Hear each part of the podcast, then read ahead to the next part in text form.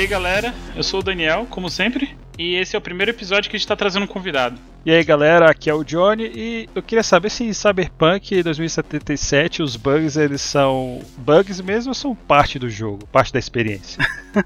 e aí galera, aqui é o Danilo e Wake up Samurai, we have a city to bug. Lançou a braba. nice! o cara mandou uma gringa aqui agora, velho. Lá já no tributo. Pai, eu fiz que tá em dia, mais ou menos. Fala galera, aqui é o Lucão e com esse PC acho que dá pra jogar em 2077 mesmo. Boa. e aí, gente, aqui é o Rafael, sou convidado do dia e eu tô aqui para falar um pouquinho sobre Cyberpunk 2077 no PS4. Salve galera, aqui é o Luiz. Tô passando para perguntar se nesse mundo Cyberpunk em 2077 vai ter cartola ainda. Ah, não, velho. Porra, não, ah, velho. cara. Porra, Porra, velho. Porra de cartola, esse cara, Luiz. mano. Sai daí. Para, velho. Falar real, hoje, no, no dia dessa gravação, inclusive, tô ganhando a rodada, tá? Pelo amor de Passando Deus. Ah, no não, velho. ponto. Não. Não, Luiz, em 2077, se Deus quiser, não vai ter cartola. Participar disso aí não, mano. Falou, tô, tô pegando meu joguinho aqui e indo embora. Tamo junto. Este é o Games Tech Zoeira, um podcast da All Pixels e editado pela Podsphere. Então, galera, Cyberpunk foi anunciado em 2012. A gente não sabe dizer se foi uma conferência, se foi uma press release, se foi alguma coletiva, uma reunião para investidores. Não se sabe direito, mas acontece o seguinte: lá em 2012, o Cyberpunk 2077 foi anunciado pela CD Projekt Red. O que acontece? Teoricamente, nesse, se a gente passar a contar a partir do momento que eles fizeram a apresentação nesse evento, que foi mais ou menos em maio de 2012, eu vou colocar o link no post que acompanha isso aqui.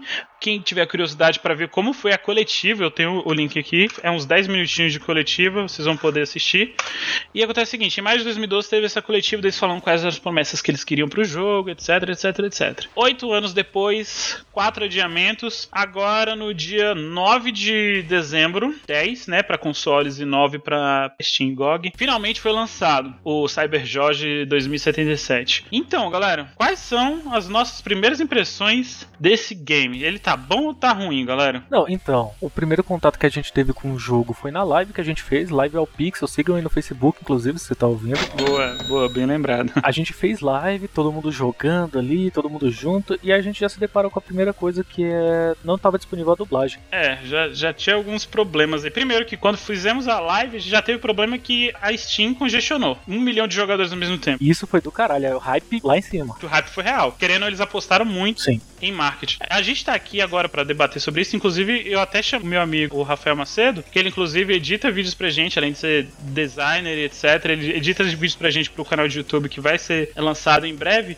E ele tem um PS4, entendeu? E eu falei, cara, vamos conversar pra gente ver como é que foram as impressões. Porque as impressões que a gente teve de computador foram mistas. E querendo ou não, o computador que eu tenho aqui é um computador relativamente parrudo. Relativamente, ele não é o top de linha, mas ele é um computador que ele até que entrega alguma coisa interessante, entendeu? De desempenho. Porra, aí é humildade. Não, mas é sério, ele, a, a placa de vídeo, entre aspas, é de entrada da segunda geração, entendeu? É a RTX 2060. Sim, ela tava, tava bem bom. Ela é uma RTX 2060. Então o que acontece? Eu queria primeiro saber de vocês o que, que vocês acharam quando vocês viram o jogo naquele primeiro momento ali. Deixa o Danilo falar, depois eu quero que o Rafinha responda também essa pergunta. Até pra gente ter a noção de diferença de plataforma. Pois é, então, como eu disse, o primeiro contato que a gente teve foi em live, todo mundo jogando junto, principalmente assistindo pela transmissão do Daniel. Só que aí a gente já viu alguns problemas, porque além da Steam congestionar, já veio com um patch gigante de 40 GB, se eu não me engano, né? Pra você baixar e tal. E enquanto isso, a gente logo se deparou com a falta de dublagem. Até então no PC tava indo tudo bem. A gente viu que o PC do Daniel não tava pegando tudo no Ultra, no mais foda que tinha, mas eu acho que já era esperado, que é um jogo com muita coisa, é um jogo com muito RTX principalmente, muito bem utilizado. Só que ao mesmo tempo, simultaneamente, no Twitter, nas redes sociais, a recepção nos consoles foi uma parada desastrosa, assim, principalmente pra galera que tava muito hypada. Eles pegaram, mandaram um jogo na geração antiga, PS4, Xbox One. Aconteceram as paradas meio, meio bizarras, cara. Gente que não conseguia jogar, gente que crachava demais, gente que tava sem a dublagem. Muitas vezes a, a língua tava sendo trocada pro polonês do nada. Renderização, principalmente. Isso aconteceu no computador também. Aconteceu? Nossa. Mas apesar de ser um jogo que parece estar magnífico, eu acho que o lançamento, principalmente no console, foi ofuscado um pouquinho pela quantidade de bugs. e principalmente pela otimização, que quase não está otimizado, tendo partes que, do jogo que pega até 15, 16 FPS. E isso é meio problemático. Rafa, você que é um dono mais recente aí de PS4, o que, que você achou do game? Antes de ver os bugs, antes de ver os bugs, antes de ver falta de otimização, etc. Fala como foi tua história aí. É, primeiro como tava a expectativa tal. Olha, pra começo de conversa, eu não tive tantos bugs quanto eu vi as outras pessoas da PSN tendo. A maior parte dos bugs que eu tive, não sei se a gente pode classificar de bug porque o jogo não quebrou em si. Eu tive muito problema de carregamento de textura, tô tendo, né? Porque já saiu um patch no segundo dia de jogo, saiu um patch de 17 GB. Quantos GB era o patch? 17. Maravilha. No PC ele é, é menor esse patch. Eu vou falar da minha experiência pessoal, da primeira vez que eu joguei antes do patch, depois do patch. Para mim não mudou quase nada. Não mudou a otimização, frame rate continua ruim, e tal. Uma coisa que eu percebi, assim, uma comparação que eu tava até anotando assim, quando eu tava jogando, que é, eu não sei se algum de vocês teve PlayStation 3, Eu tive. mas na morte do- da geração do PS3, saíram alguns jogos, né, do PS4 e PlayStation 3 também. No cross-media, né? Cross-gen. É cross-gen. Só que no PlayStation 3 a otimização era horrível, quase não existia. Eu tô falando de jogos tipo Dragon Age Inquisition, aquele Shadow of Mordor também, que a otimização tava péssima no PlayStation 3, né? O Shadow of Mordor chegava a não ter a- aquele sistema Nemesis, né? Que era a grande sacada do jogo, chegava a não ter no, no PlayStation 3. Exatamente. Não tinha no PlayStation 3. Quanto a alguns jogos que saíram no PS4 e saíram no PlayStation 3 eram pau a pau, tipo Metal Gear Solid 5, que na época era um jogo fantástico. Eu não acho, mas assim, isso é papo outro dia. É,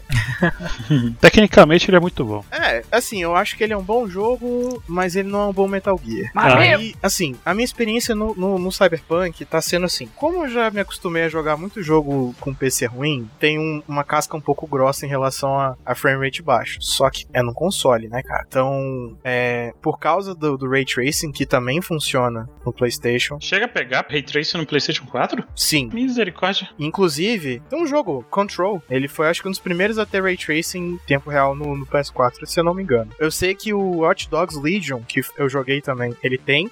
E ele não tem tanto problema. E, ironicamente, é um jogo da Ubisoft, né?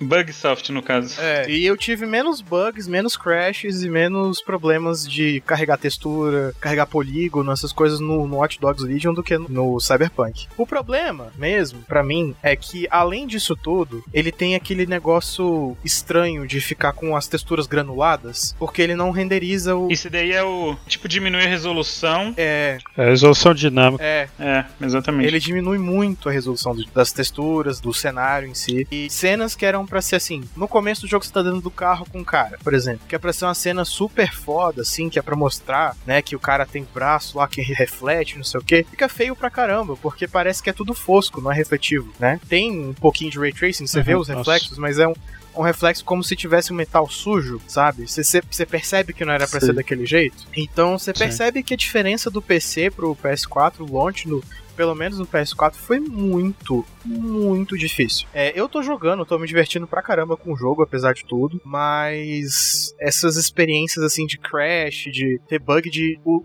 o pior pra mim é o bug de polígono, porque você percebe que ali não é o console que tá tendo problema, até porque o meu console não tá reclamando, não tá fazendo aquela ruaça que o PS4 costuma fazer quando ele tá no limite. Ele parece uma turbina. Chega, fica o barulhão. Decolar. Ele não tá fazendo isso. Você vê que, assim, não carrega polígono, não carrega textura, e você vê que aquilo ali não é o console que não tá sustentando. Porque eu joguei jogos que estão com gráficos, assim, relativamente melhores, tipo Control, que eu acabei de mencionar, Watch Dogs Legion e por aí vai, Ghost of Tsushima, que é outro, que, cara, não tem esses problemas, assim. Não tive crash com isso. E eu já tive três crashes em três dias, né, de jogo. Crash de, de o jogo parar de rodar? Sim, parar de rodar. Ele crasha hard. É, ele fecha o jogo. Isso depois da atualização, inclusive. Depois da atualização, inclusive. E a coisa que eu mais notei é que no console, geralmente, quando um jogo vai crashar, você percebe. Ele tem uma prerrogativa, ele começa a travar, Sim, começa a dar uns freeze frames ali. uns stutterings, né? É, só que no caso do, do Cyberpunk não teve prerrogativa nenhuma, ele aconteceu do nada, no meio de uma cutscene. Ele só tum. É, crashou, pum, do nada. Tanto que eu levei um susto, né? Teve um crash que aconteceu comigo no meio de um diálogo. Tava renderizando umas cenas particularmente intensas. Não é como se tivesse tendo explosão, um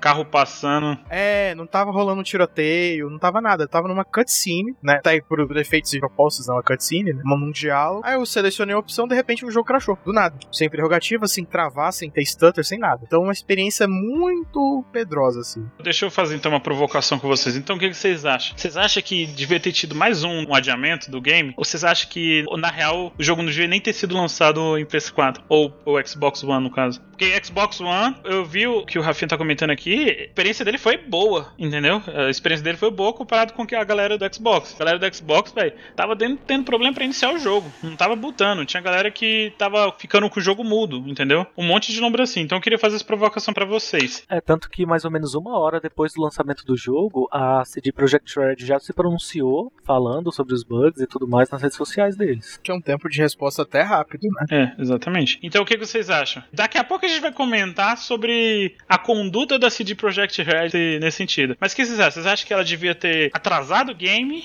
ou ela devia falar, não, velho, é melhor feito do que perfeito? Cara, eu tenho uma opinião talvez um pouco controversa sobre isso, tanto que eu cheguei a discutir um pouquinho com o Johnny, conversar mesmo, e a gente concordou em discordar bastante, porque eu falei, faz que nem vai ser pro Switch. Como que foi pro Switch? Tipo, é um, é um lançamento à parte, no caso? Vai ser, né? Porque ainda não foi lançado. Ah, é um tá. lançamento à parte. Ele não lançou junto com tudo, ainda vai ser lançado porque eles estão otimizando, estão fazendo um porte específico só pra ele. E eu acho que é isso que tinha que acontecer, principalmente com os consoles da geração antiga, que é o PS4, Xbox, é, é, Xbox, Xbox One. One X. Ou One, é, eu, já, One eu já me S. perdi nessa nomenclatura da. É o Xbox da, Microsoft. geração anterior.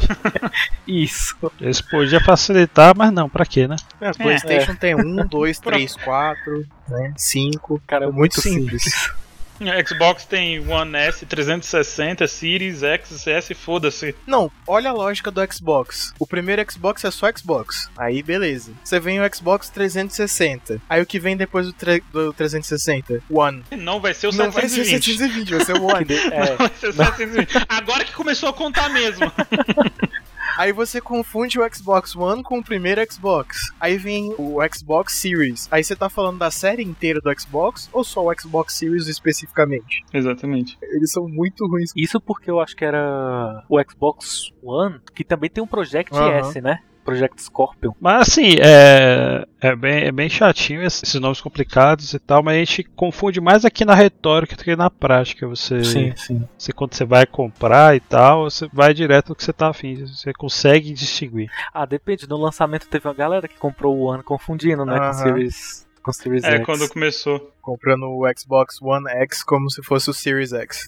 Isso. É, não, e outra, tem vendedor mal amado aí pra todo lugar, né, velho? Imagina, um, tipo, um cara do interior. Ah, olha esse aqui, ó, da geração boa. Que geração incrível. Olha esse aqui, é o One S. Tá vendo aí que tá, É o lançou? vendedor das Casas Bahia. Esse é o mais potente que tem. Pode confiar. Pode confiar, confia.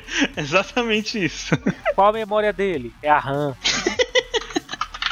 Exatamente. Então o que acontece? Eu acho, galera, sendo bem sincero, eu não sei dizer se ele devia ter sido postergado. O que acontece é o seguinte: o- minha opinião é que não devia ter sido lançado pra PS4, Xbox One. Por quê? E acabou. E acabou. Porque o que acontece? Ele devia ser um jogo da nova geração. Ponto. Uhum. O que acontece? Eu, eu vou fazer uma, uma pequena defesa sobre a, a CD Projekt Red. Primeiro anúncio do game, teoricamente, a galera tá dizendo, porra, 7 anos de desenvolvimento foi essa bosta aí. 8 anos de desenvolvimento, teoricamente, se contar desde o anúncio. Mas se você parar pra pensar, ele foi anunciado antes mesmo do The Witcher 3, pra vocês terem noção. Antes mesmo do The Witcher 3, ele anunciado. Beleza. Se a gente pegar lá, dizer que teoricamente são os 8 anos de desenvolvimento, cara, eles fizeram um, puta trabalho, entendeu? Ah, beleza. Eles, eles lançaram pra PS4, o Rafinha tá conseguindo jogar, embora esteja não seja a melhor experiência. Mas acontece o seguinte: é, ele pelo menos tá conseguindo jogar. E aí eu te digo: é, é jogar? Até que ponto você preferia estar jogando assim ou não estar jogando e ficar olhando pra quem tem o PS5? Pois é. Entendeu? Aí tu vai ficar, porra, porque tu comprou o PS4 tem um quanto tempo? Tem. Eu comprei ele em março, tem nem um ano ainda. Em março desse ano? Aí, porra, ainda teve a pandemia nesse meio tempo. Então o que acontece? Os caras avisaram que o jogo ia sair lá em 2012, passaram esse tempo todo. Quando eles anunciaram o Cyberpunk, nem mesmo o PS4 e o Xbox One, sem ser o Pro, por exemplo, e o,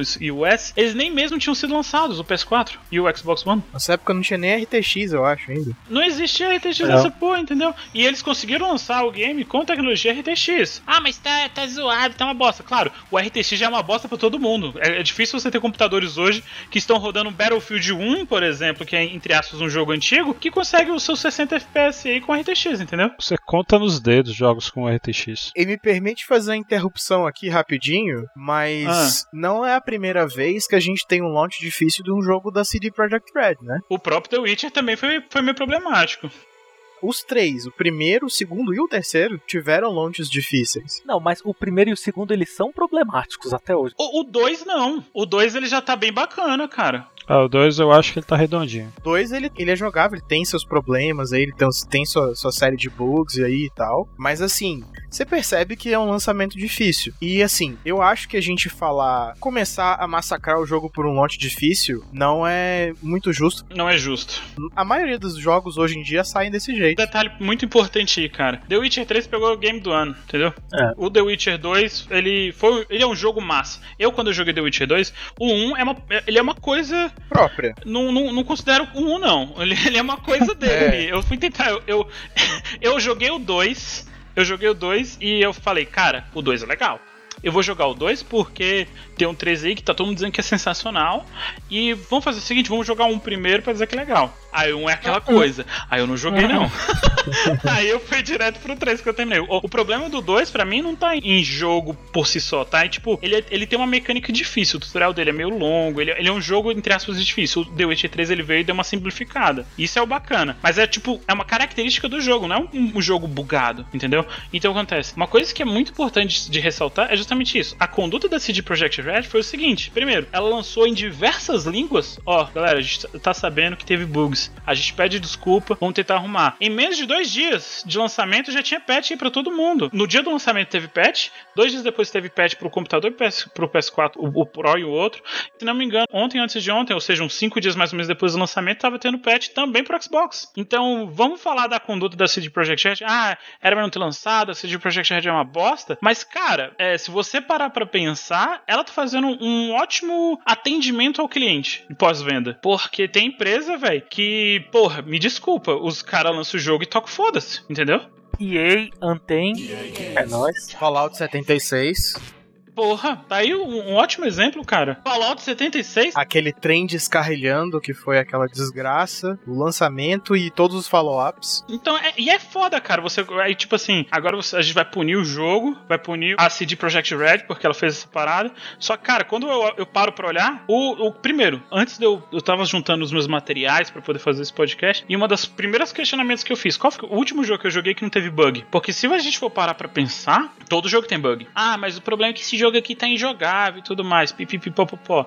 Aí é uma outra história, porque, mais uma vez, tem um monte de galera em grupos de hardware dizendo, nossa, esse jogo é uma bosta de otimização e etc. Mas o cara, por exemplo, é, é uma das recomendações do game. Ou, coloque em SSD porque para você carregar a textura é melhor. O PS4 não tem um SSD otimizado. O PS5, por exemplo, o Cyberpunk tá rodando fino. Eu tenho um PS5 aqui em casa, pra vocês terem ideia, o God of War 4 não roda em 4K 60 FPS na versão mais recente. Ele é capado em 30 FPS. Se eu quero rodar o God of War 4 em 60 FPS 4K, eu tenho que pegar a versão sem atualização. Então percebam que até o, coisas que, entre aspas, já estavam bem feitas, etc., estão com problemas, por exemplo, de desempenho. E ok, tudo bem, a gente vai consertando, lança um patch aqui, lança um, um patch ali, mas eu acho que é muito louvável essa atitude da CG Project Red. Inclusive, esse anúncio que eu tô falando pra vocês desses patches, eu recebi na página do Facebook deles, brasileira, português brasileiro. Eu vou ressaltar, a Nintendo, um dia desses lançou, é, a gente tá chegando no Brasil, eles fizeram um tweet em inglês, dizendo que tá chegando no Brasil. Olha o respeito Não, que, a, que a Nintendo tem com a gente. Um dia desses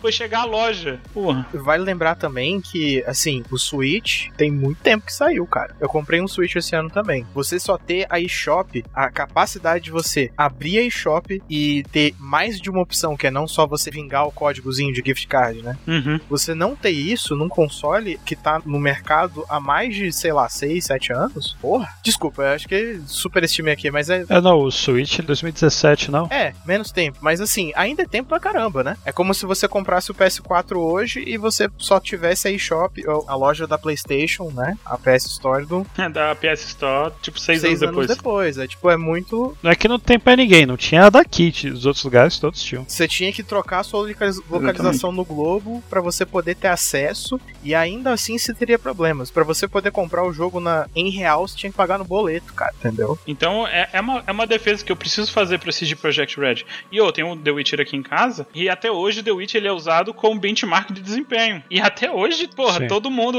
era meme na internet até um dia desses, o carpeado bugando. Só que ok, de boa, entendeu? Qual é o jogo que não tem isso? Eu acho muito louvável isso da CD Projekt Red, e é por isso que eu dou uma chance a mais pras coisas. Primeiro, os, os jogos anteriores são muito bons. Esse, pra mim, eu, eu tô jogando no RTX, já já vai falar sobre o jogo em si, mas pra mim tá sendo um jogo muito bom, mesmo tendo probleminhas XYZ.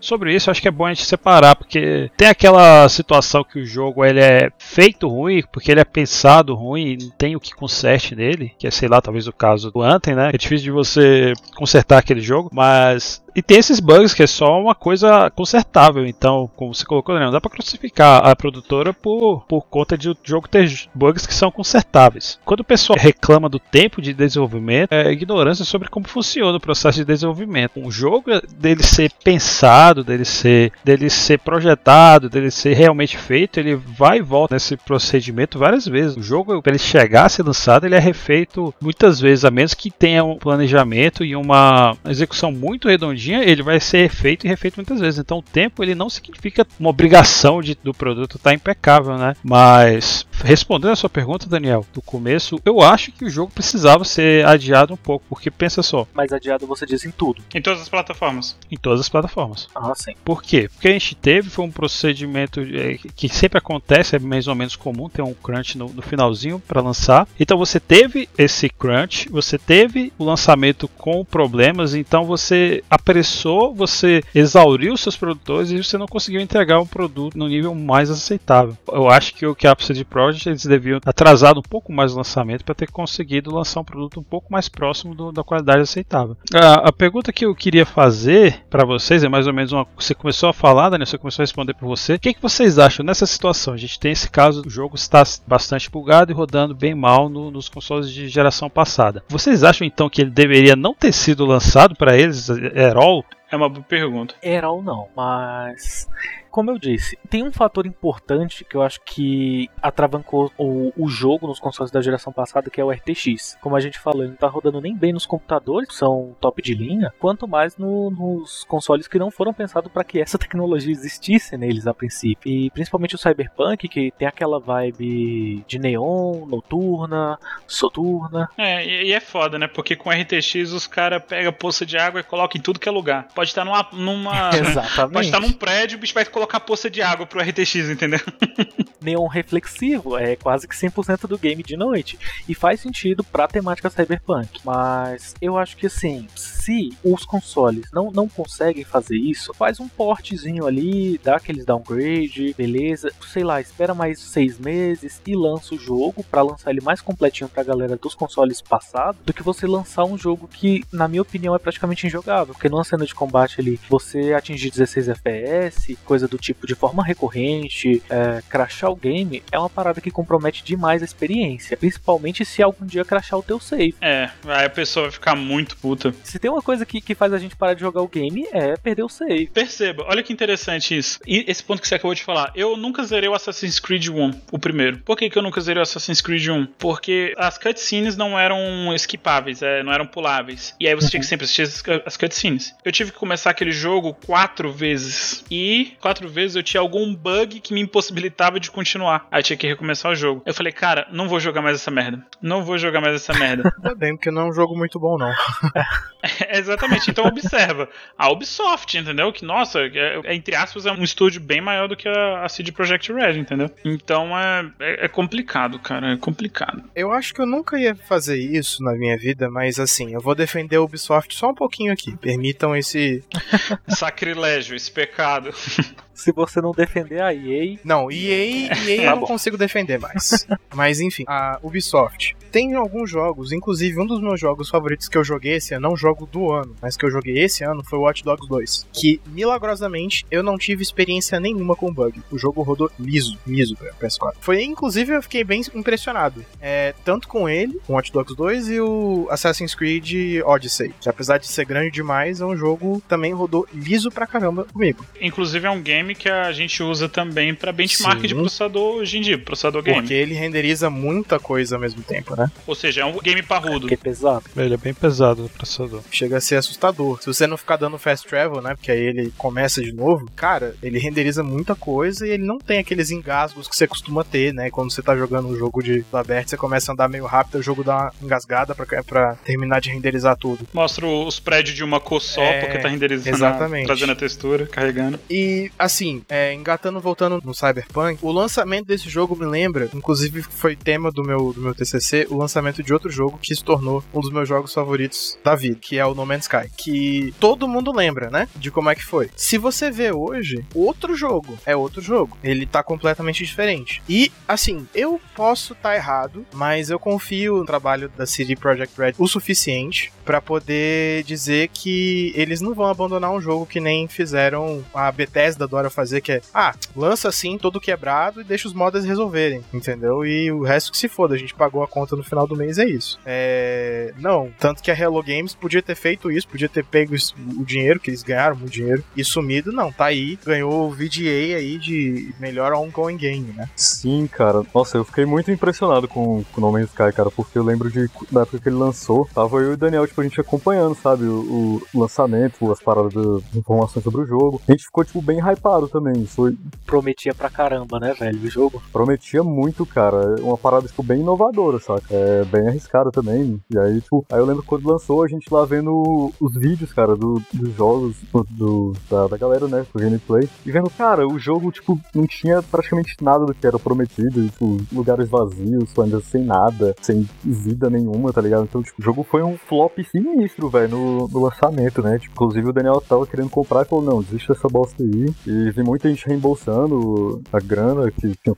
usado pra comprar o jogo. Pra, tipo assim, quando foi é, no começo desse ano, cara, a gente A, a gente só tocou no No Man's Sky por causa da Xbox Game Pass. Deus abençoe o Game Pass. Que cá entre nós, Deus abençoe a Xbox Game Pass e a Microsoft. Se não fosse isso, a gente não teria tocado no Man's Sky nunca. E deu muito certo, cara, porque a gente teve a oportunidade de ver o quanto o jogo evoluiu e, tipo, cara, a gente tá tendo atualizações grandiosas ultimamente, adicionando muita coisa e agora tá ganhando prêmios aí. Então, tipo, serve de lição pra galera ver que, às vezes, um jogo, cara, teste de desenvolvimento não é simples, tá ligado? E às vezes são necessários esse tipo de coisa, lançar pra ir resolvendo as coisas aos poucos e, tipo, muito, muito bom ficar atento a isso. Não, não dá pra julgar. Uma coisa que é muito importante ressaltar é justamente isso. O problema não é sair bugado, porque é feito por humanos, entendeu? Humanos eles vão ter erro, vão ter. é, pode, o cara vai estar cansado, vai estar estressado, vai ter, ter feito crunch, vai estar trabalhando mais do que devia e tudo mais. Só que No meio de uma pandemia, é no meio de uma pandemia, também tem isso. Então é muito importante ressaltar como você vai lidar com isso. E isso é muito louvável da, da CD Projekt Red.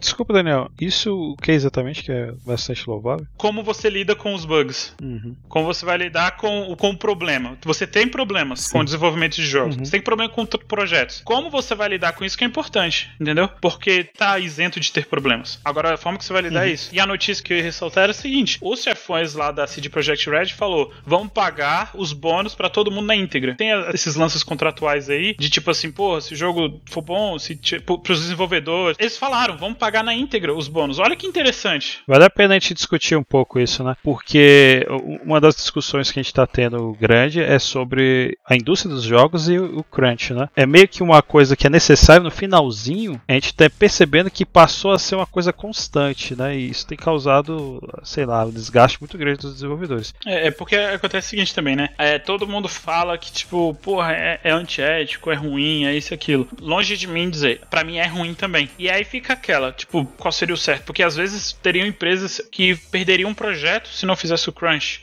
Então, até que ponto, beleza, a CD Projekt Red, porque ela é legalzinha, querendo ou não, ela pagou os bônus, né, pra, pro, pros desenvolvedores, porque ela é legal, ela pode fazer? Pois é, isso absolve ela, e eu acho que não, mas é, é a provocação, né? Que eu acho que é eventualmente ter crunch aceitável. O que não pode é existir um estado de crunch eterno, né? É. Que é meio que tá acontecendo com, não só com a CD Projekt, mas com várias desenvolvedoras coisas, né? Salvo engano, foi com a Santa Mônica, né? Que rolou Com do God of War. quando foi lançar o Deus da Guerra, né? Exato. Mas a gente pode voltar até um pouco antes disso. É, vocês lembram de L.A. Noir? Eleanor, a da Rockstar, né? O estúdio que tava desenvolvendo, né, pela Rockstar, fechou por causa de crunch. Nossa. Caramba. A Rockstar, ela é complicada, É. porque vamos falar de um aspecto do jogo aqui que me incomodou no Cyberpunk. Primeiro, Cyberpunk é um jogo top, tudo mais, show de bola, maravilha. Só que tem alguns problemas de inteligência artificial naquele game. Nossa, muitos. Por exemplo, o stealth dele não é muito legal. Aí por que que você fala isso? Se fosse um jogo lançado há 5 anos atrás, talvez eu não percebesse. Só que hoje, o, a porra do, do GTA V é de 2013. E cara, aquele jogo é magnífico nesse sentido. Então, por exemplo, lá os policiais eles sabem te seguir até certo ponto. Se você se esconde no GTA V em determinado local, você consegue se livrar dos policiais. No Cyberpunk eu já tive problemas. Não sei se é um bug ou se eles não souberam trabalhar bem isso, entendeu? Mas claro, é um GTA V, já é o quinto de uma franquia, é uma Rockstar, que é um estúdio zilionário, então tá mamando na teta do GTA V até hoje. Eles já têm experiência com criar mundos abertos, querendo não, a CD Projekt Red ela tem, entre aspas, tá? Uma pouca experiência com fazer mundo aberto em mais novo, eu diria. Porque uma coisa é você fazer um RPG, RPG medieval, onde as pessoas estão ali paradas numa cidadezinha. Outra coisa é você fazer uma cidade, metrópole mega viva, entendeu? Então é importante levar que a, a Rockstar ela já é conhecida por fazer crunch e ela coloca os caras pra mamar. E é foda porque o trabalho fica muito foda. Fica muito bem feito, realmente. Tem a questão de que eu acho talvez não sejam comparáveis os mundos de um GTA e de um, de um Cyberpunk, porque uma cidade muito populosa, normal, igual a do GTA, é, ela é um trabalhão, é gigantesco, tem muito elemento, mas uma cidade de um universo Cyberpunk ela é bem mais densa, tem uma densidade muito grande. E isso implica uma quantidade exorbitante de, de, de elementos, né? Então é natural a gente querer um, exigir um certo nível de qualidade, mas eu não sei se é justa a a comparação de que por, porque fez, fez isso no GTA, então Não, mas, Necessariamente. Mas é, mas é comparável. Quando você entra no jogo, você sente que, entre aspas, é a mesma vibe. Falando de desenvolvimento mesmo, não tô falando de características do game, eu tô falando de, tipo assim, de, de coisas funcionarem adequadamente. Por exemplo, no, no GTA, você aponta uma arma pra alguém, isso é uma característica do game. Você aponta uma arma pra alguém, esse alguém vai ficar assustado, vai ser correndo, e etc, etc. Saca? Você tem tipos de resposta específica pra certos tipos de ações. No Cyberpunk é meio como se fosse menos vivo, entendeu? Independente de ser, ou seja, independente de ser Cyberpunk, é mais independente de ser tipo assim, ok, vou fazer um detalhe pra isso, um detalhe pra aquilo, uma resposta pra cada uma dessas atitudes, entendeu? Mas no Cyberpunk o que eu senti foi essa, essa ausência de vida do É universo. que é até irônico você perceber, porque quando você tá lidando com Cyberpunk você não tá interagindo com as pessoas, você tá só andando na rua, tá ok, tá tranquilo. Quando você É, começa perfeito, a interagir, quando você começa a intervir no mundo, você percebe, caralho, essas não são pessoas, essas são NPCs. Você percebe que elas É. todas dão as mesmas respostas, elas não se assustam. Exato, agora há exato. pouco eu tava andando em Night City com uma katana na mão, ninguém. Ah, foda-se. Enquanto que no GTA, você, você tá passando com uma bazuca, você ouve comentários. Ei, meu Deus! Saca? Então é uma resposta interessante que a gente tem no, no mundo do GTA, que foi um jogo feito na época que o Cyberpunk tava sendo anunciado. O mundo do GTA ele é um mundo que ficaria admirado realmente de ver alguém com a arma à, mão. Provavelmente o mundo do Cyberpunk não, é- não, Não, mas não é a mesma Você coisa. não tá entendendo, não é isso não. É, é, é, uma, é uma sensação de, tipo assim, de respostas que a gente esperasse que humanos tivessem, entendeu? É como se não fizesse diferença, entendeu? Se você É. tiver ou não com a arma na mão, por exemplo, não existe nenhum tipo de reação. As pessoas não tivessem. As pessoas te ignoram. Eu, eu- eu percebi algumas. É como se ele não tivesse programado isso. É, não é porque o cenário, oh, nossa, eu sou indiferente à arma. Não, é porque ele não programou uma resposta a isso. Pode ser que não esteja funcionando bem, mas eu percebi algumas reações. É, eu não senti muito. Eu senti quando eu tava no meio de tiroteio, assim, quando tava acontecendo mesmo alguma coisa, quando eu tava disparando a arma, as pessoas se assustavam, corriam, falavam, ah, socorro, não sei o quê, é, acionavam a polícia e tudo mais. Mas quando você tá em idle, né, você não tá, não tá em combate nem nada, é como se você não tivesse armado. Pelo menos assim, foi na minha percepção do jogo. A programação deles vai responder quando você aponta a arma, porque quando você tá só andando com ela, até então o jogo não entende que você tá em combate e não- nada acontece, o NPC não responde, né? Agora, quando você aponta direto, aí sim, aí dá aquele senso de urgência nos NPCs. Então, mas é isso que eu tô falando. Por exemplo, teve momentos que eu, que eu estava no, no jogo e eu subi em cima de um carro, peguei uma arma e apontei pro cara. E eu tava no capô do carro. E eu fiquei apontando a arma pro cara. Aí o cara, foda-se, sacou? E tipo assim, nossa, não é porque ele está no mundo cyberpunk, ele acha que isso é diferente. Cara, eu tava em cima do capô do carro. É, é o que eu tô te falando de mundo real, entendeu? O cara, se- mesmo que ele fosse cyberpunk, ele podia pegar uma bazuca e atirar em mim. Só que não teve resposta, o cara simplesmente continuou atirando. Meu ponto é o seguinte: é, primeiro, provavelmente esse mundo ele vai ter menos resistência a esse tipo de situação. Não é o que a gente tá falando, cara, é de programação mesmo. Não é de, de- do RPG, entendeu? Não é do RPG que a gente tá falando. Calma, deixa eu terminar meu raciocínio. Primeiro, é um mundo que provavelmente teria menos resistência a uma situação dessa. A pessoa andar armada, andar com a espada na mão, etc. Isso é uma coisa. A outra coisa é que, como o Danilo ressaltou, pode ser que eles tenham colocado o gatilho da reação só quando você É, Mas aponta nem isso efetivamente. colocou, Johnny, é isso que eu tô te falando. Pra mim, eu, eu percebi, eu tive várias situações. E terceiro, pode estar acontecendo de que ele não tá funcionando bem. Era para acontecer sempre que você Ah. apontasse a arma e não tá acontecendo. E aí já é uma questão de bug, é uma outra discussão. É porque assim, eu acho que também tem um problema, que é, ok, a gente tá num, num setting cyberpunk, beleza.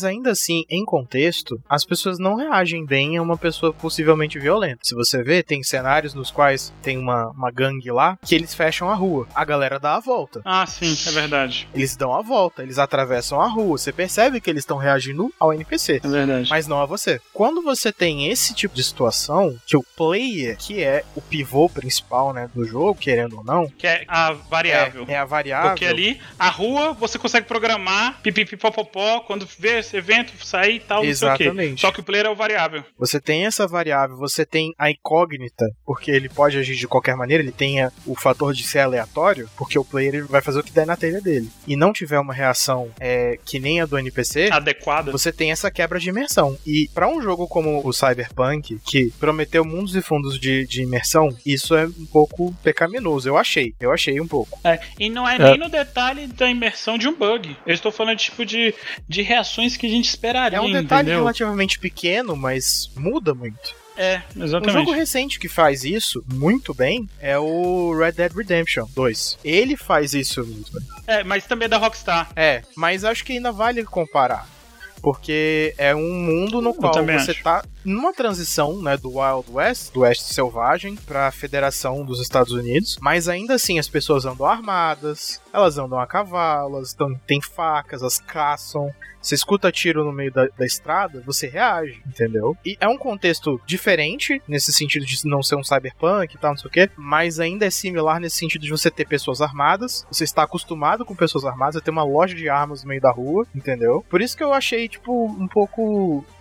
Quebra a imersão, aquela. É, como é que chama? De dissonância ludocognitiva, uma coisa assim, que você tem esse negócio de você ignorar alguns fatores de realismo pra você entrar no game, é pelo bem da narrativa. Pelo bem da narrativa, você ignora. E é um problema, porque a gente, a gente não consegue dizer com propriedade que se era pra estar acontecendo isso. Ou não. E essa coisa que eu e Rafa estamos sentindo falta, mas não tá acontecendo por bug. Ou se realmente eles não fizeram tantos detalhes. Porque é como eu tô falando. No, no GTA V, eu me sinto num mundo vivo.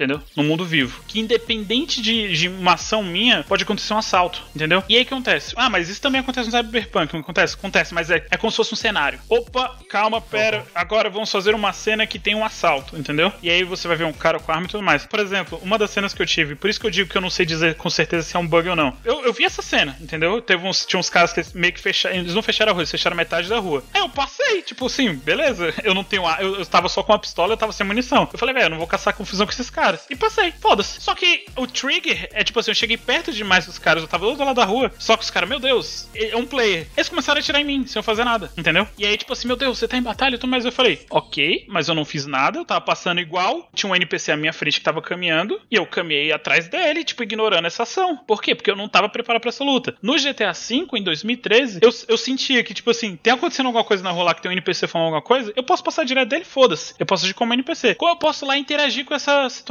E aí vai me desencadear um monte de coisas. Um assalto, coisa tipo, mas eu também posso passar direto e, e agir como se eu fosse uma pessoa comum daquele mundo. O, o mundo também vai agir como se eu fosse uma, uma pessoa comum. Foi nesse momento que, por exemplo, me deu a quebra de imersão. Porque eu falei, ok, velho, eu não tenho como participar disso. Então imagina, eu tô no mundo de RPG. Aí o cara narra, ó, oh, você tá vendo três bandidos batendo em uma mulher. O que, que você faz? Eu, cara, eu tô sem equipamento. Eu vou passar reto, tá? Beleza, eu vou passar igual eu tô passando todo mundo aí que tá olhando. Aí ele fala, beleza. Só que os caras vão pra cima de você mesmo assim, ué, mas isso não faz sentido, eu, eu fiquei igual a todo mundo. Por que que pra mim eles viraram? Porque eu sou player. Então, é, a, tipo, a, a exigência que, tipo assim, um- é- não é um mundo que tá trabalhando independente do player, entendeu? É um mundo que trabalha pro player. E querendo ou não, nesse sentido de mundo aberto, isso quebra a imersão, sacaram? É isso que eu tô falando que eu senti falta, e aí, como eu disse, a gente não tem como dizer com certeza se é bug ou se eles só não fizeram um isso. oversight. Se eles não fizeram isso, é, se se eles não fizeram isso, eu diria que é um pouco problemático, porque, como eu falei, in- in- vamos, vamos tirar de lado essa questão do crunch, do desenvolvimento de forçar a barra, etc, etc. O que a Rockstar fez no GTA V é absurdo de incrível. É absurdo de incrível. E aí, beleza. 7, 8 anos depois, tem um game que não tem nem o mesmo nível de resposta. Como é que a gente poderia dizer isso, galera? Resposta orgânica. Não é nem resposta orgânica no mundo, não. É vivência orgânica. É o mundo independente de eu fazer alguma coisa, ele vai estar funcionando, entendeu? Eu acho que é muito é, disso. mundo vivo, né? É, o mundo sem, vivo. sem a sua interferência. Isso é bem feito em The Witcher 3, né? Isso é uma coisa que você percebe que no The Witcher 3, o Geralt, ele é um Witcher que tá passando ali de passagem. Você vê as pessoas que estão lá, ah, tô fazendo minha fazendinha, daqui a pouco aparece, sei lá, um ghoul, lá, aparece um, um- um necrófago. As pessoas reagem e acontece aleatoriamente, sacou? Eles têm as zoninhas deles lá. Independente de você ajudar elas Exatamente. Não, e sobretudo elas reagem ao preconceito que elas têm ao bruxo. De, você vê o bruxo passando e falar, ó, ele pega criança, cuidado, não sei o que, ele é um arrombado, um negócio. É, assim. exatamente. Isso é muito foda. Então, é, eu acho que isso é é uma coisa que, me- que eu senti um pouco de falta. Mas, claro, eu diria que eu tenho 8 horas do game. Eu- mas ainda assim, beleza. Isso é uma coisa que me incomodou na imersão. Mas ainda assim, falando do game agora, eu tô gostando. Tô achando o game legal, Eu caralho. também. Quebrando arma, tô fazendo coisa. Eu não sei te dizer, eu teria que olhar aqui na Steam, mas eu acho que eu tenho de 6 a 8 horas, velho. Ah, eu só consegui instalar o jogo, nem abri ele ainda. Ah, não, tenho 10. O meu travou no download. O do Lucas já travou na- no download já. Eu coloquei 12 horas aqui já. É, eu tenho Olha. 10, eu tenho 10 horas de, de, de gameplay na, na Steam, só que duas horas eu posso dizer aí, duas, três horas foi o de da live, né? Que a gente fez anteriormente, deu uma hora e meia mais ou menos. Então de jogar, jogar mesmo, eu diria que seria de umas 6, 8 horas. Eu tô gostando muito da experiência. E aí, de novo, se eu fosse na linha straight do, do enredo, é, tem uma parada que a gente trata muito em RPG de mesa, que a galera debate muito, que é o seguinte: você tem o Railroad, que é trilha de ferro, trilha de, de trem, alguma coisa assim, e o Open World de RPGs de mesa. O que, que seria o Open World? O Open World é uma parada estilo GTA, estilo Cyberpunk. Você tem um mundo, interaja com ele, entendeu? E tem outros que são Railroad, que é tipo, é um trilho de trem e você só pode seguir por esse trilho. Então o que acontece? Nos fóruns de Facebook que eu participo de RPG, a galera tem muito debate sobre isso. Porra, você pode fazer um railroad, você é melhor que você faça mundo aberto.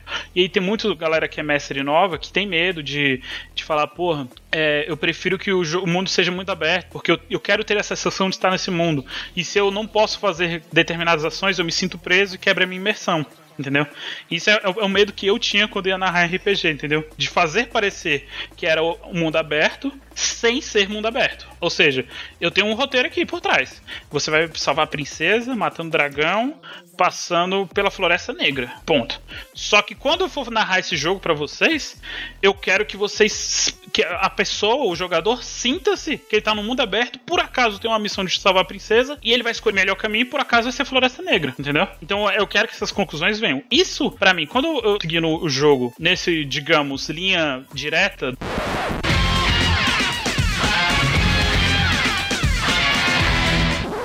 Pra mim tá do caralho. Tá sensacional a imersão, tá sensacional as falas dos, NPCs e etc, etc. Quando eu saio dessa linha reta que eu vou pra interagir com o mundo, que é o que a gente tava falando agora, é que eu sinto um pouco de quebra. Só que eu ainda não senti necessidade de sair da linha principal, que a história tá muito interessante pra mim. E o jogo também, tipo, pegar a arminha, trocar, quebrar, colocar mira, tal, etc, dar upgrade. Eu gosto muito dessas coisas. Uma coisa que eu gostei muito, além da história, é que a CD Projekt Red tem um negócio que eles fazem bem é, narrativo. As side quests, apesar de serem ah, curtinhas e não sei o que, não é tipo uma side quest de The Witcher que parece um livro inteiro. Pa- Parece uma outra história, né? Uma outra principal. É, que tem um arco de início, meio e fim, né? Tem três atos e tal. É, elas são muito bem detalhadas também.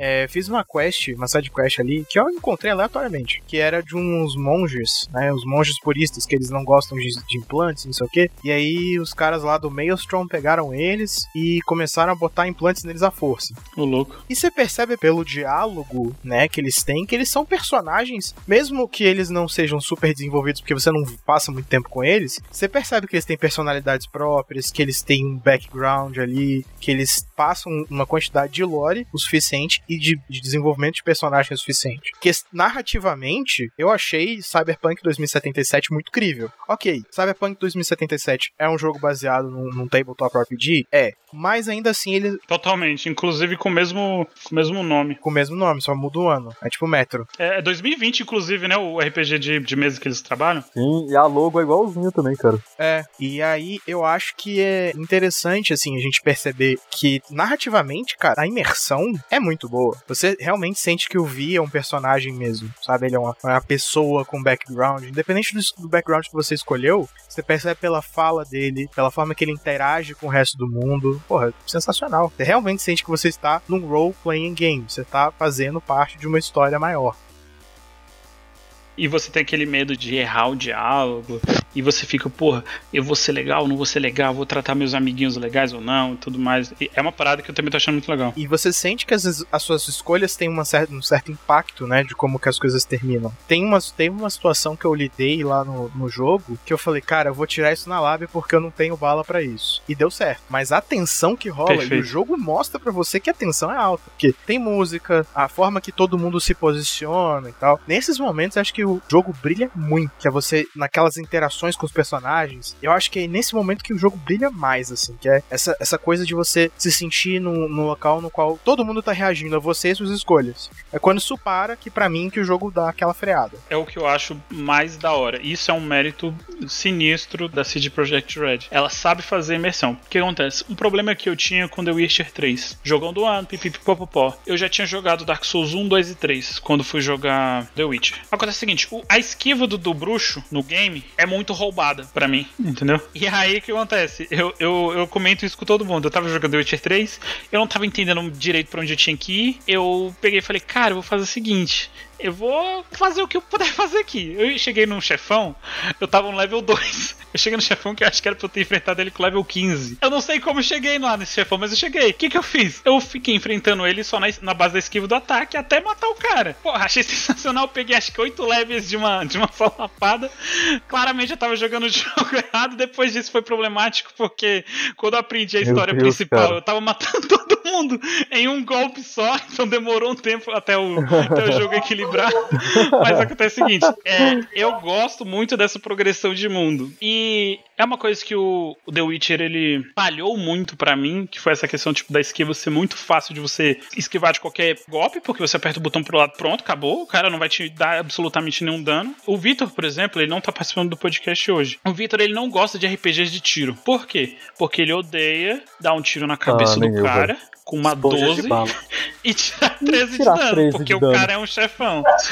Mano, ele não que gosta. ódio, cara. Eu também tenho. Eu, meu, esse foi meu problema com Fallout, inclusive, cara. Eu peguei assim, eu tava vendo vídeos na época assim, de Fallout e falei, cara, parece interessante. Só que, tipo, quando foi que eu baixei o Fallout 3, comecei, fui começar por ele mesmo. E eu vi que o jogo não era um FPS mesmo. Vi que era aquele bagulho. Que eu tava com a arma, eu falei, pô, recebi uma arma aqui, tô, tô, tô doido, filho, tô blindão, vou lá caçar confusão com alguém. Mirei na cabeça do mano.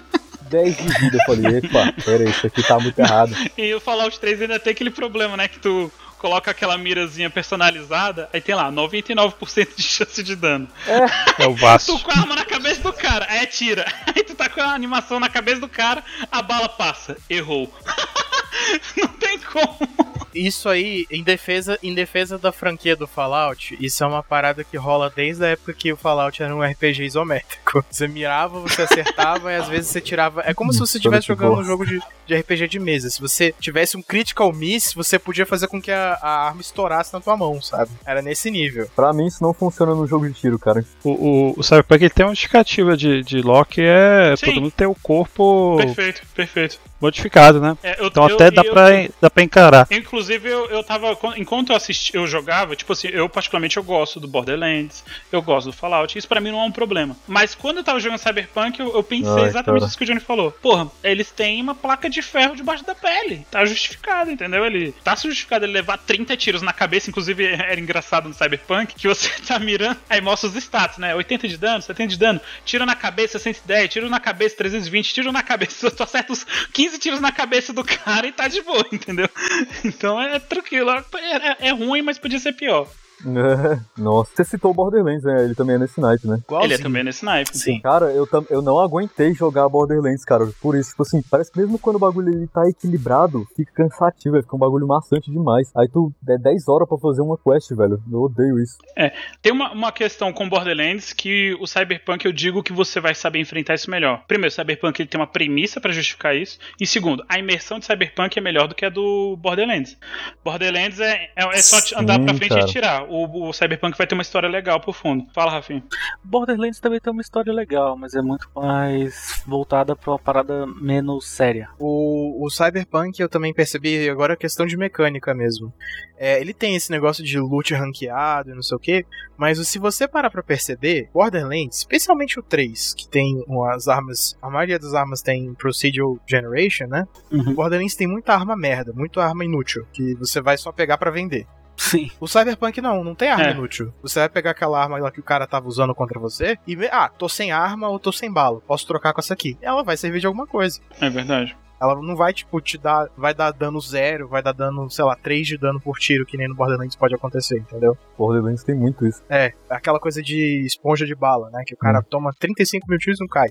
no Cyberpunk eu achei muito maneiro também que você dá um tiro no cara, o cara reage. Ele fala, porra, tomei o tiro, vou me esconder aqui, entendeu? Ele, É verdade. ele sente. Isso também é, você- é mesmo bem que você legal. esteja É. nível baixo, ele É sente. nesse, nesse sentido, eu achei interessante a inteligência artificial, porque você vê que os inimigos eles tão, tentam te flanquear, o cara tá sempre tentando ficar na, na, na cobertura e tal. Eles usam hackeamento contra você É, também. Isso também é muito Nesse legal. sentido, eu achei eles, interessante. Eles usam muito bem aquela dinâmica de time, né? Que tem classes diferentes. Tem um cara que tá atirando você de longe, ele tem, um, tem um rifle de assalto. E do lado de você tem um cara que tá te rushando com uma arma melee, né? Com espingarda. É o tanque. Ele vai ali e vai te rushar e tem de longe tem um hacker tentando te, te ferrar de longe. Eu achei isso maneiro. Eu achei isso muito legal. Porque jogos, por exemplo, que nem o, o Half-Life 2, por exemplo, que também tem isso, que é. Assim, Cuidado. não, Cuidado. não, não, calma. Cuidado. Ele é um dos meus jogos favoritos. Hã. É, Cuidado. que tem essa coisa de você ter a, a inteligência artificial que te, que te flanqueia, que ela te, se organiza taticamente. Porra, isso pra mim faz toda a diferença, cara. Eu acho que nesses momentos de combate, apesar, assim, na minha experiência, de ter quedas de frame rate, eu ainda continuo tendo aquela imersão de estar no meio de um tiroteio. Saber que os caras estão se organizando, que não é, a primeira, não é o primeiro rodeio dos caras, entendeu? Eles estão se abrindo, assim, estão se espalhando. Se eles percebem que, ah, tá aqui uma granada, eles se espalham, eles não correm tudo pra mesma direção. Eu acho isso muito legal. Ah, sim. A gente podia falar um pouco sobre os bugs agora que estão tendo, assim, recorrentes. E, inclusive, assim, eu não tive a oportunidade de jogar, oportunidade, a oportunidade de jogar ainda, mas eu tive acompanhando, assim, é, na live do GTZ, ou GTZ, do All Pixels, Porra, cara. Já mudamos de logo há 17 anos, É, porra. na... Perdão, rapaziada. E eu tava ontem, inclusive, o Victor, que não tá aqui agora, novamente, é, tava jogando lá, fui assistir a gameplay dele. E, cara, ele tava reclamando muito de bug, tipo, sei lá, o cara agarrando nos lugares, não conseguindo subir, lugares que deveria estar conseguindo. E assim, teve uma hora também que eu achei muito engraçado, que ele tava no meio do tiroteio, a mulher pegando cobertura. E aí quando ele foi, foi lá pra tipo, finalizar ela, a mulher simplesmente sumiu, foi pro limbo e apareceu um cara atrás dele que não tava lá. E fora, nossa, milhares de bugs que eu vi a galera relatando, tipo, quando você chamar o carro, é, o carro vem despedaçado, então quando chega perto o carro arranca sem você e vai embora. Alguém tava dando rolê no seu carro e tal. É, o carro vai embora sem você, mano. Muito, muito, muito loucura. Pra mim isso é engraçado, tipo, desde que não fica uma parada injogável, como muitas pessoas estão dizendo aí. É, Era isso que eu ia perguntar. Pra vocês, os bugs estão sendo mais assim, zoado, engraçado, ou o bug que deixa você puto com o jogo? Eu queria comentar dois bugs que eu tive. Eu tive alguns bugs. O Vitor, ele teve um bug, por exemplo.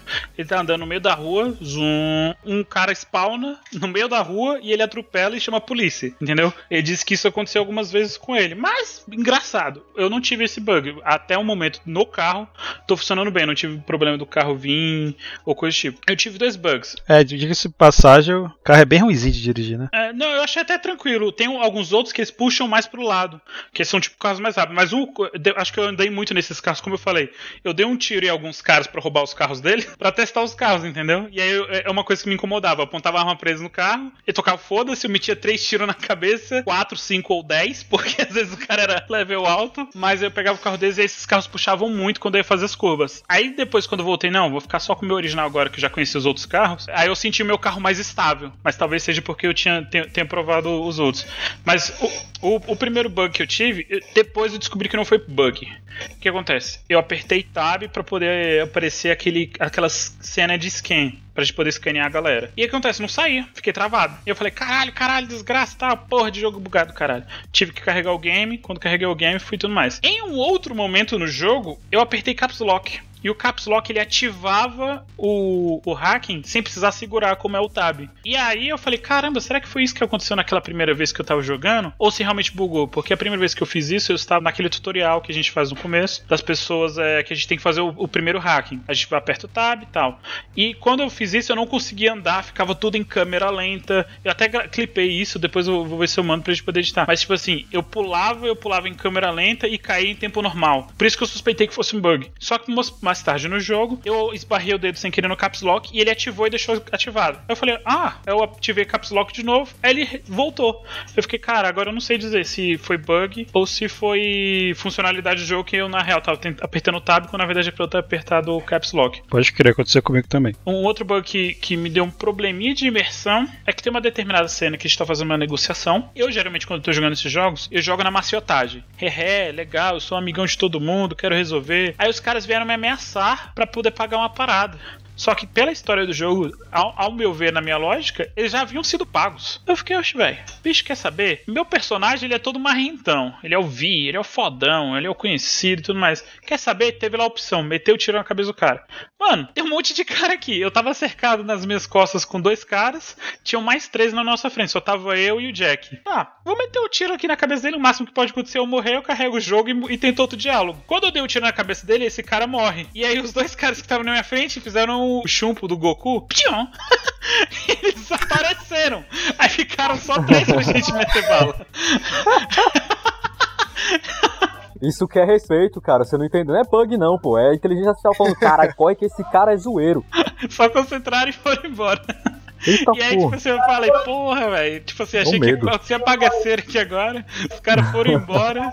E aí eu, tipo assim, só ficou três NPC pra eu matar. Eu, beleza, meti chumbo neles e fui embora. Aí eu fiquei, pô, isso foi pai, entendeu? Talvez, provavelmente eu não teria conseguido tão fácil é, é matar os caras se fossem com a sala cheia do jeito que tava. Mas, tirando isso, é, o jogo tá liso pra mim. Pô, eu tive uns bugs mais gritantes aí. É, agora há pouco eu tava Ah, jogando. Lembre-se que você tá no PS4, né? É, sim, são versões diferentes, né? Tô fazendo, é, meu, meu personagem é classe mista, né? Eu gosto muito de jogar com espada, a, a, a pistola e gosto muito de ir no, no stealth.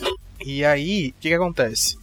Eu tava num- numa missão de stealth que eu tinha que procurar uma certa pessoa. E aí eu peguei uma pessoa por trás, né? E aí eu fui arrastando pra poder levar pra, pra lixeira, essas coisas, jogar a pessoa lá dentro. E aí a pessoa se soltou. Só que na hora que ela se soltou, né? Que normalmente ela viraria pra te deixar para te encher de porrada, ela teleportou pro andar de cima. Top. Do nada, assim. E aí eu fiquei tipo, cara, cadê a pessoa? E, e eu Esse fui é procurando assim, não encontrei cara. nada. A pessoa clipou pelo teto mesmo. Eu até vi no replay do PS4. E eu vi, assim, a pessoa clipou pelo teto. Ela, tipo, subiu, assim, rapidão, do nada. É, isso é um gadget, tipo, é evolução do Cyberpunk. É, só pode ser. E aí teve outra coisa também que não sei se vocês já enfrentaram enfrentaram drones nesse jogo, mas os Eu já. drones são muito bugados, pelo menos no PS4. Você mata o drone, aí ele geralmente tem um loot, né? Eu não conseguia lutear eles e eram partes que eu precisava, entendeu?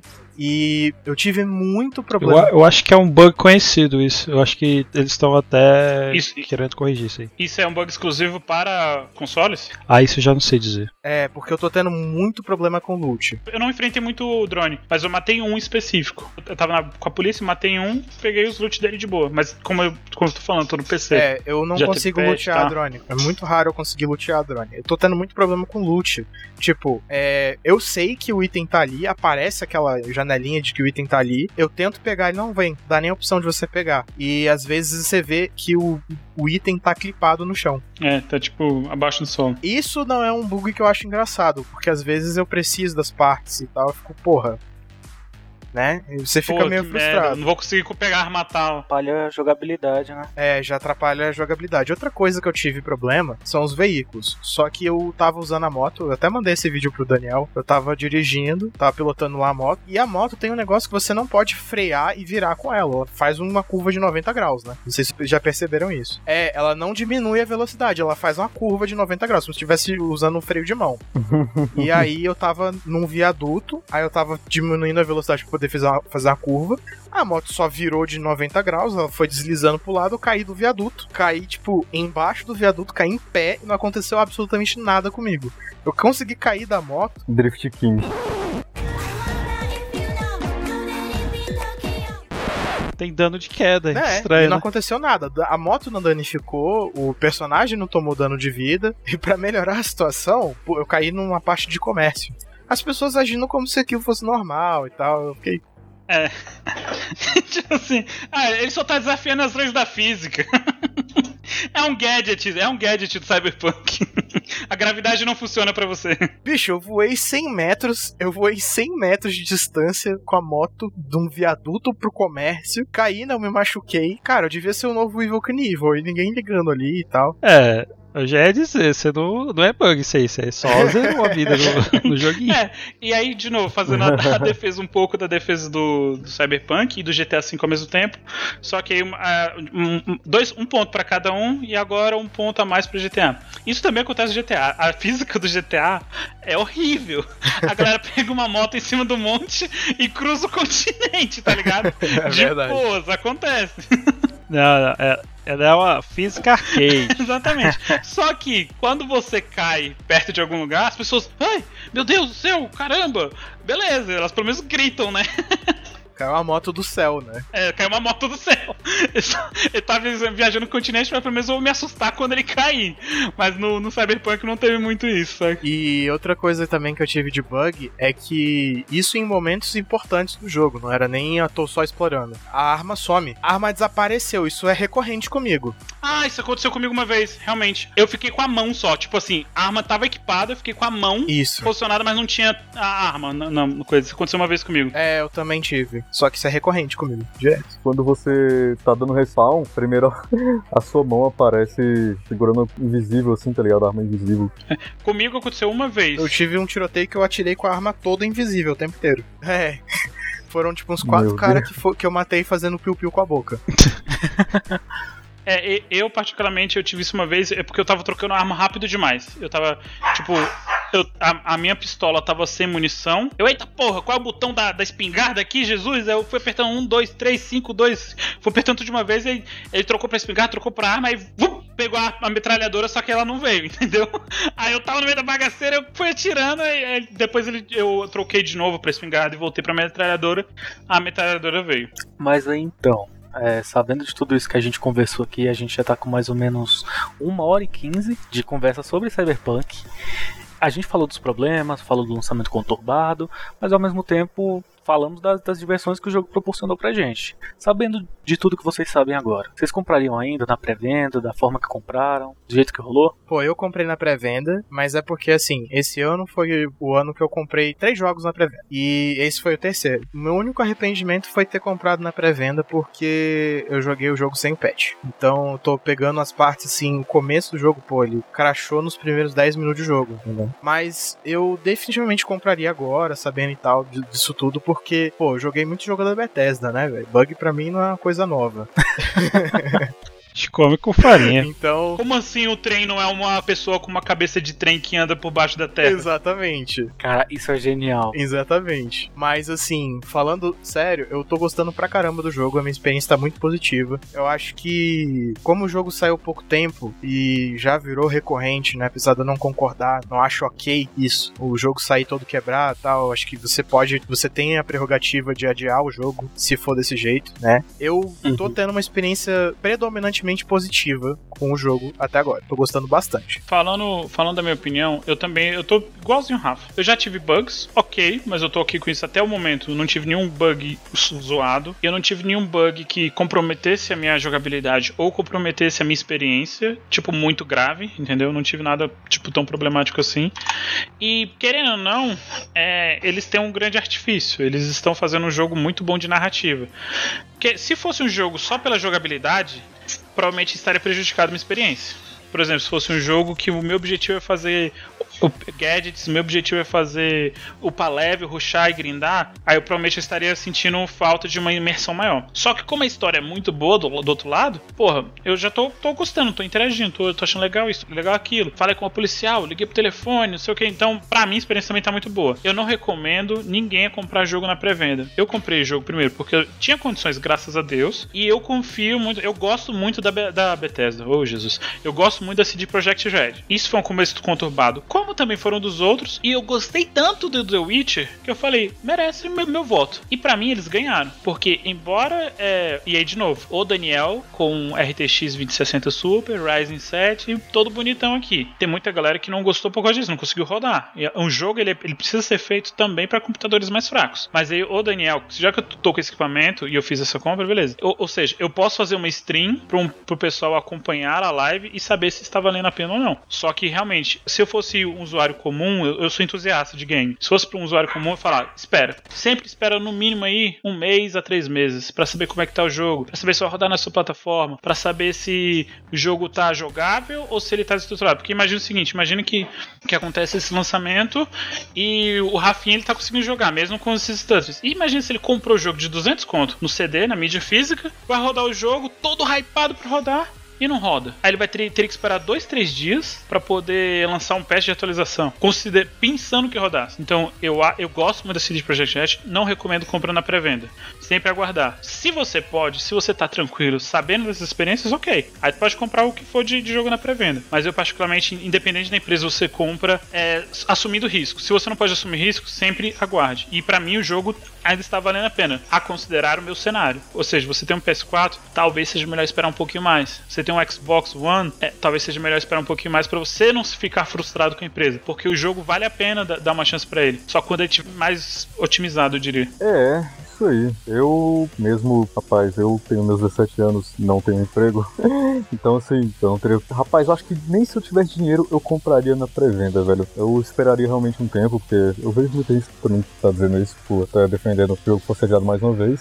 Mas uma dica aí pra rapaziada. Geral, entra na Steam, tá ligado? Divide aí o valor do joguinho pra, pra galera e compartilha na biblioteca, hein? Mas aí tem que ter aquela, o acordo ali de quem vai jogar a hora e tal. Ah, pode e, crer. É o que a gente faz e economiza tempo e saúde mental da rapaziada. Praticamente biblioteca, pode crer, muito bom. Exato. Eu não tive a oportunidade ainda de jogar no meu PC, mas pelo que eu acompanhei, eu gostei muito uh, do gameplay, eu, achei, eu acho a temática muito, muito boa, cara. Eu sempre quis estar é, tá ali adentrando, mas mesmo que seja um RPG de tiro, que eu falei que eu não gosto, já tive experiências bem ruins com isso, mas a temática, assim, o hype do jogo todo, assim, como o Victor também, também não gosta disso, que tá dando uma chance e tá gostando muito, porque acaba sendo até bem mais legal que nas outras experiências que a gente teve. Então, tô bem ansioso pra jogar, se puder, mas eu não compraria por agora se tivesse condições e esperaria o jogo ficar mais polido e dar uma resolvida aí nas paradas. Como aconteceu com o No Man's Sky, né? Imagina. É, espera uns 5, 6 anos. Exato. Vai ficar fino, vocês vão ver. É. Vai ficar fino e vai, vai rolar em promoção na Steam. Ah, com Sky, inclusive, eu recomendo jogar. É muito legal jogar com Sky gente. hoje em dia é um dos jogos favoritos aí. Ah, é muito divertido. É um jogo muito agradável, velho. Exatamente, cara. Nossa, quando a gente pegou pra jogar, exato, a gente pegou pra jogar porque a gente tava, cara, a gente tá cansado de sofrer no LoL. Vamos testar esse joguinho aqui, tá no Game Pass mesmo, e aí a gente acabou se impressionando. É. Hoje em dia é um dos jogos favoritos, assim, pra mim, não sei pra essa galera. Desde quando ele foi anunciado, eu já adorava a premissa dele. Eu, eu sempre gostei dessa premissa sci-fi, descobrir mundos. Só que não existia jogo com essa temática. Não existia. Quando lançou isso, eu comentei com o Lucão: Porra, Lucão, vou comprar na pré-venda. Mas aí eu, tipo assim. Mas eles prometiam cada delícia. É, eles prometiam cada Cara, delícia. combate de nave entre planetas, encontrar os amigos. tu encontrar os amigos tal, só que não, universo é muito grande tal. Só que eles prometeram Geração muito. tal. procedural de, de espécies. Era. velho. Caralho, Era, isso é, incrível. prometeram muito. Hoje eles cumpriram. Hoje você pode. Quer comprar o jogo? Compre. Não compre. Assine Xbox Game Pass que vai ser muito mais barato e você ainda vai ter outros jogos. É um jogo que vale a pena pra caramba. Mas claro, hoje, depois do tempo. Um disclaimer que a gente tem que fazer aqui, em nome da Alpix, o Daniel parece, mas ele não é patrocinado Não. ainda. Mas ele vai ser patrocinado pela Xbox. Amém. Amém, Microsoft, me ouça. A gente fala muito, né, do Game Pass. Gente- Mas é uma bênção divina, cara. A gente fala bastante. É uma das melhores formas de se jogar hoje em dia. Sim, sim, é muito fácil. É, é uma das ambientações que eu gosto mais, então eu tô, eu tô igual pinto no lixo nesse Cyberpunk. Eu reconheço os problemas. Você já começou a jogar ele também, Johnny? No PC? Já, já joguei algumas horas dele, eu devo ter devo só por volta de 6 a 8 horas, eu não tenho certeza. Mas é bem, bem comecinho, pra um jogo desse tamanho é bem comecinho. E eu tô gostando muito, apesar de eu tô conseguindo abstrair bem os, os, os bugs e os erros, eu tô é, rindo muito, porque eu tô me divertindo bastante. É uma ambientação que eu gosto muito. As mecânicas elas estão, pra mim, elas estão funcionando e eu tô me divertindo. Eu acho que eu compraria se eu tivesse na oportunidade de comprar novamente, eu compraria e eu quero continuar jogando, quero ver mais desse mundo.